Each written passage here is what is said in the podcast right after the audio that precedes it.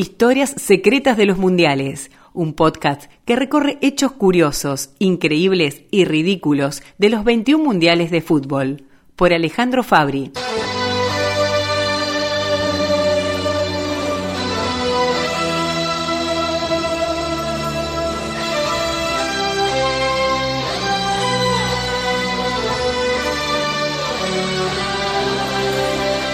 La selección argentina tropezó dos veces con la misma piedra. Cuando se presentó en España 82 como campeón mundial, protagonizó el partido inaugural con un decepcionante partido que generó una inesperada caída ante Bélgica por 1 a 0. Cuando abrió la Copa de 1990 en Milán, Italia como ganador de 1986, el sorprendente Camerún lo venció y abrió un nuevo mar de dudas. En esos dos partidos iniciales jugó Diego Maradona, en el primero lo dirigió el flaco Menotti y en el segundo su entrenador fue Carlos Vilardo. Si aquel equipo del 82 llegó con demasiada confianza en sí mismo para sostener el título, el del 90 lo hizo con algunas figuras ausentes, como lo eran José Luis Brown y Jorge Valdano, además de contar con un Maradona lastimado seriamente por las secuelas que le dejó el torneo italiano, donde brillaba con el Napoli. Camerún provocó un cataclismo futbolero al vencer al equipo de un Diego disminuido, que tuvo increíblemente a Claudio Canigia entre los suplentes. El pájaro pasaba por un gran momento deportivo y fue impiadosamente golpeado por la defensa africana cuando entró.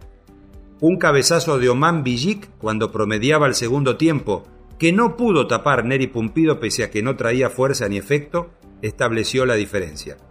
Camerún perdió dos jugadores por la suma de patadas y puntapiés para terminar con nueve hombres. Sin embargo, ganó el partido ante el fervor de los italianos que lo hicieron favorito, habida cuenta de que enfrente estaba Maradona, el símbolo del sur y del Napoli. Aquel 8 de junio en el estadio Giuseppe Meazza la Argentina dio muchos pasos atrás. El grupo B también lo integraban rumanos y soviéticos. Rumania derrotó a una selección que ya traía un componente de autodestrucción como el propio país, que implosionaría pocos meses después.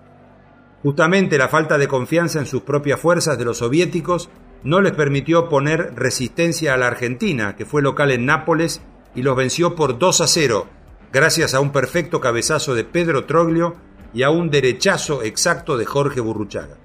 A los 11 minutos el arquero Pumpido sufrió la fractura de tibia y peroné al chocar con su compañero Larticuechea y fue reemplazado por Sergio Goicochea. Saca la pelota Maradona, viene el centro, primer palo, responde Tulín de cabeza. El número 3 la sacó del área, pero la toma el Vasco, que bien la bajó al Vasco. La hizo para él, basta la raya de fondo, viene el centro, entró Trogio, pégale Trogio. ¡Gol!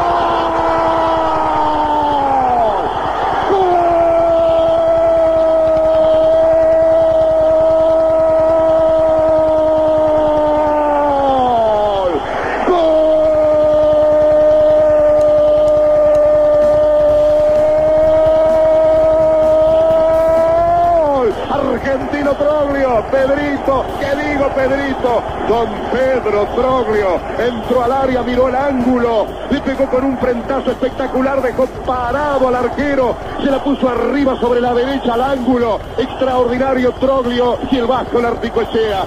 ¿Qué decir del Vasco de Saladillo?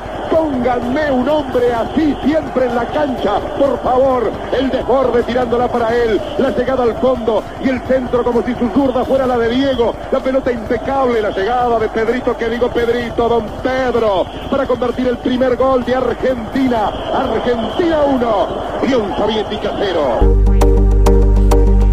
Antes del segundo tanto, el propio Maradona evitó el empate con un manotazo como hiciera Kempes ante Polonia en Rosario del 78. Si aquella vez el juez cobró penal y el pato filiol se lo atajó a Deina, en este caso el sueco Fredriksson no vio nada y dejó seguir. ¿Fue la otra mano de Dios? Como Camerún derrotó 2 a 1 a Rumania, los africanos alcanzaron la clasificación sin jugar el tercer partido. El choque entre argentinos y rumanos definiría el segundo lugar del grupo, otra vez en territorio napolitano. Con Maradona en inferioridad física, pero negándose de plano a salir del equipo titular, la Argentina concretó a través de Monzón en el segundo tiempo, aunque Balint le dio el empate final a Rumania cinco minutos después.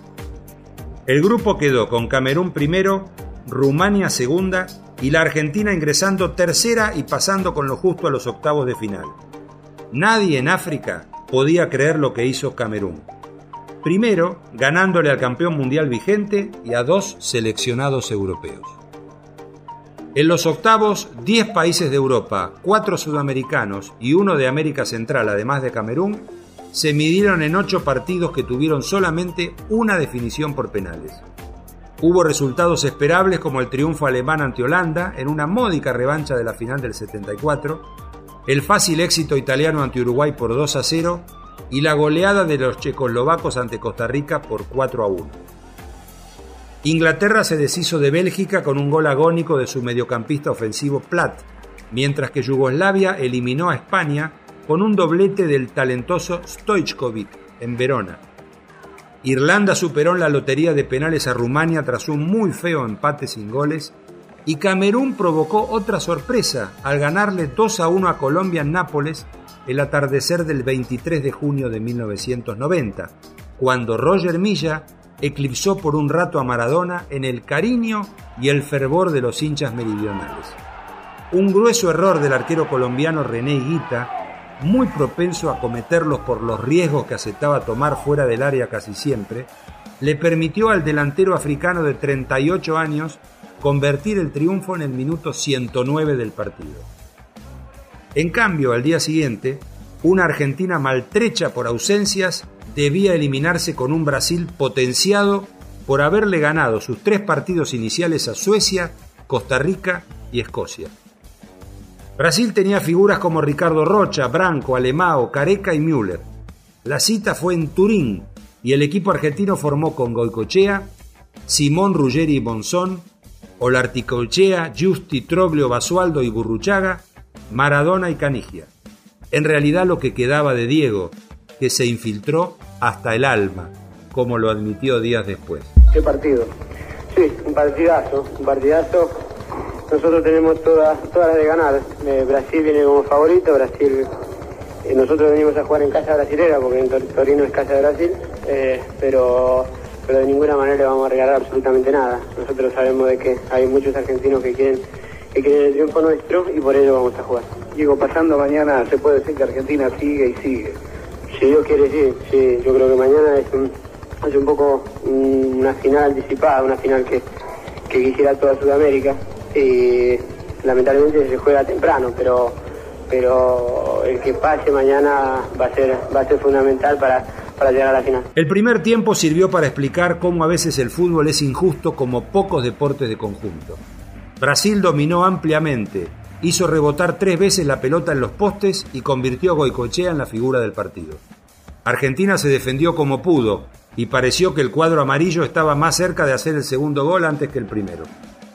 La pesadilla duró casi un cuarto de hora en la segunda parte, pero de a poco el ataque brasileño fue perdiendo lucidez y peligrosidad. Se ajustaron algo las marcas, mejoró el mediocampo y se hizo todo más parejo. En el minuto 34 Maradona tomó la pelota cruzando la media cancha, enfiló recto hacia el arco, esquivando patadas y empujones. Casi cayéndose, lo habilitó a Claudio Canigia que se movía a su izquierda, dejándolo mano a mano con el arquero Tafarel. Toque largo, el uno brasileño fuera de acción y zurdazo alto de Canigia a la red. 1 a 0 y este relato inolvidable para revivirlo una vez más. Canigia va a tener una situación clara, fallará o acertará. La tiene Maradona en el círculo central contra Lemao, escapa Diego, se lleva la pelota Maradona también contra Dunga, ahí va Maradona, ahí va Maradona para Canilla, ta ta ta ta ta ta ta ta ta ta ta ta ta ta gol gol gol gol gol gol gol gol gol gol gol gol gol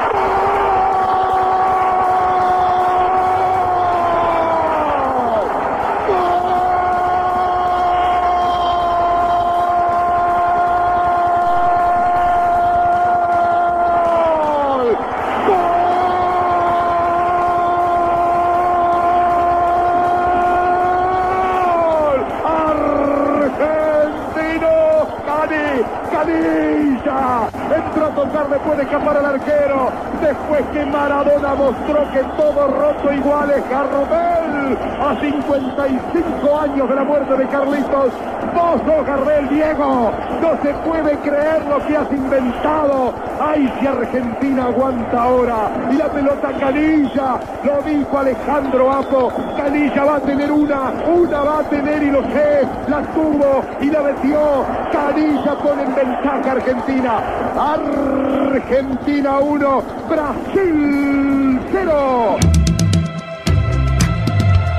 Como nadie pensaba en la clasificación, el festejo entre los jugadores y el cuerpo técnico fue muy efusivo, el cambio de ánimo abarcó a todos y la expectativa en seguir adelante fue fuerte, porque en pocos días llegaría una Yugoslavia agrandada tras haber vencido a España. Los tobillos de Maradona seguían siendo el mayor problema del cuerpo médico, y el buen trabajo de Goicochea sepultó los temores por la ausencia forzada de Pumpido. El 30 de junio en Florencia fue la cita, un partido que duró dos horas y en los que hubo escasas chances de que se convirtieran goles. Defensas ásperas y sólidas, pocas ideas, muchos pelotazos, el cero les quedó justo y naturalmente llegaron los penales.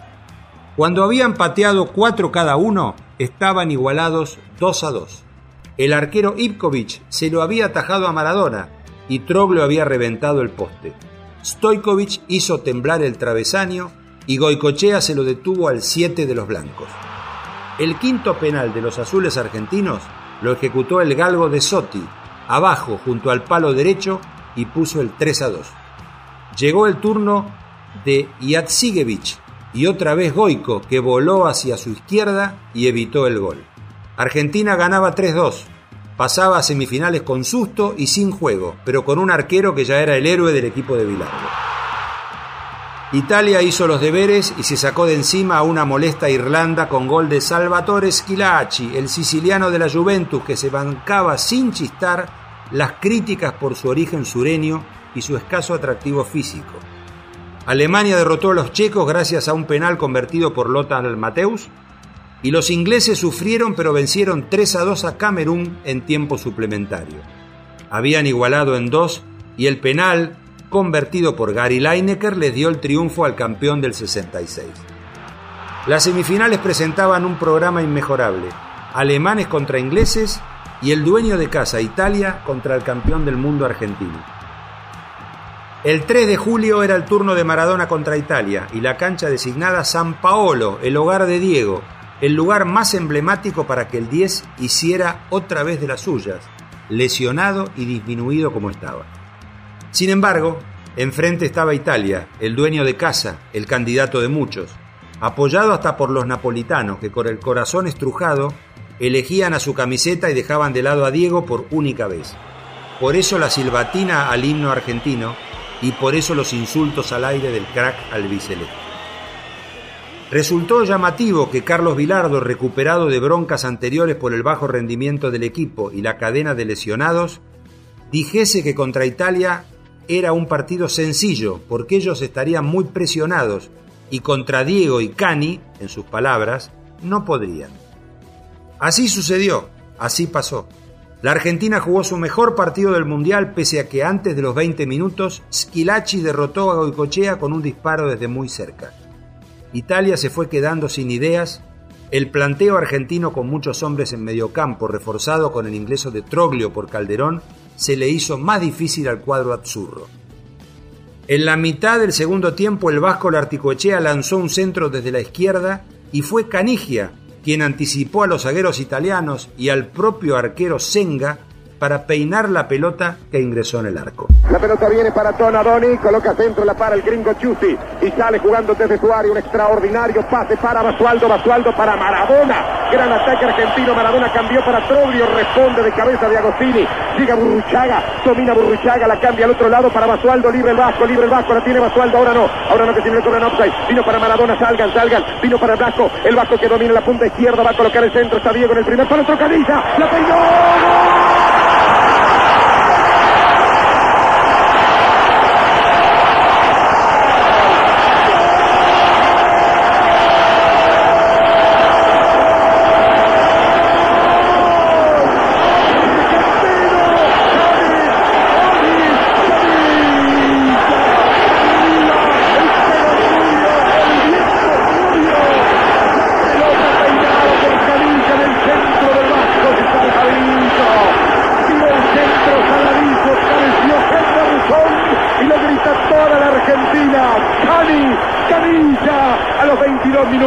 hace justicia. La jerarquía de un auténtico campeón del mundo ha venido a Nápoles. Vedere Nápoles, Coco Chocare, Chocare como un campeón del mundo.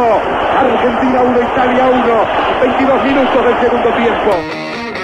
Empate, a aprovechar los nervios de jugadores y público locales, un viaje sin penurias al tiempo suplementario y a aguantar, sobre todo cuando el juez francés Botró lo expulsó a Ricardo Justi por una segunda tarjeta amarilla injustificada. Tiempo de penales en San Paolo y para los tanos, la imagen de Goicochea atajando tres días antes ante los yugoslavos se corporizó de golpe. La emoción llegó al final de las ejecuciones estaban empatados en tres conversiones y fue el turno de Roberto Donadoni. Derechazo a media altura y vuelo inmortal de Goico para rechazar la pelota. Estaba todo dado para sacar ventaja. ¿Quién iba a patear? Maradona. Diego pateó el cuarto penal. Fue un suave toque de zurda al medio, con Senga tirándose inútilmente hacia su izquierda. El quinto penal de los italianos lo lanzó Aldo Serena, zurdazo recto que Goicochea tapó con su cuerpo, generando el fastidio italiano y la enorme fiesta de los argentinos en pleno Nápoles con Italia vencida. Ahora viene la ejecución del último penal de la serie para el equipo italiano. La ejecución del último penal de la serie para el equipo italiano tendrá que hacerse por parte de Serena. Serena, como no lo tire con la cabeza, es bueno de arriba ¿Por qué de abajo también? A ver, Vasco, ya agrandado. Ahí va a ir Serena con el penal. Ahí va a ir Serena. Atacó el Vasco y Argentina finalista del campeonato del mundo. Gracias Dios. Lo merecía Argentina. Volvió a atacar el Vasco Goicochea. Volvió a ganar Argentina en la definición por penales. Y esta vez por derecho de conquista. Por derecho propio. Argentina es el finalista del campeonato del mundo de 1990. La notable intuición de Goicochea le permitió detener cuatro penales y marginó al dueño de casa de una final que toda Italia esperaba.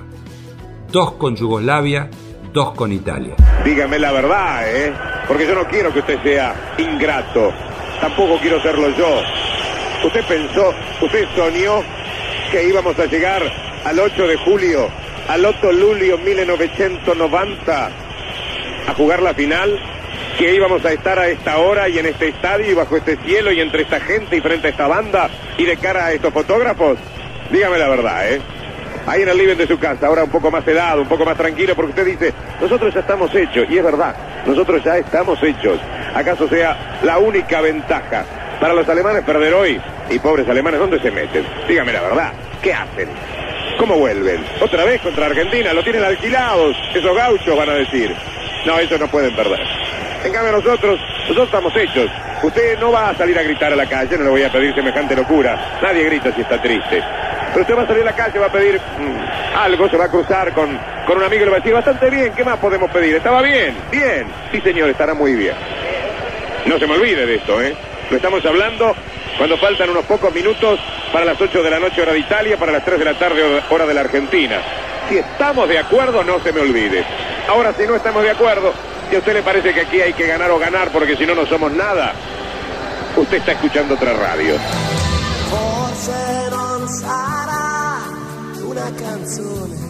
Llegó la final. El seleccionado de Bilardo no pudo aguantar a una Alemania federal que lo superó largamente.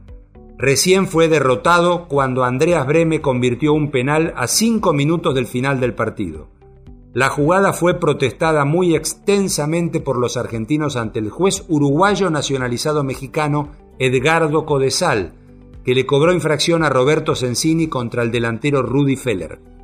En general, los medios gráficos de todo el mundo criticaron la decisión del juez, mientras Diego Maradona hablaba de una mano negra. La Argentina sufrió la expulsión del defensor Pedro Monzón en el primer tiempo, y momentos antes del final el árbitro echó también a Gustavo de Sotti. Si bien Codesal siguió diciendo años después que no se había arrepentido nunca de cobrar esa falta, el propio autor del gol del penal, Breme, declaró que el penal que había convertido no había ocurrido y que los jugadores argentinos estaban muy enojados con el juez. Como para no estarlo, con un rendimiento discreto y un pico altísimo en el choque con Italia, la Argentina alcanzó el subcampeonato, algo que conformó a todos. Pero la Copa del Mundo del 90 no convenció a nadie. Pocos goles, muchas definiciones por penales, decepcionantes actuaciones de Italia, de Brasil, de Francia, de la Unión Soviética, además de la sorpresa de Camerún, que estuvo a punto de eliminar a los ingleses. Con el correr del tiempo, la música que acompañó al Mundial italiano quedó en la memoria de muchísimos futboleros y público de todo el mundo. Pareció ser lo mejor en un tiempo con pocos equipos de buen juego y sistemas demasiado cautelosos.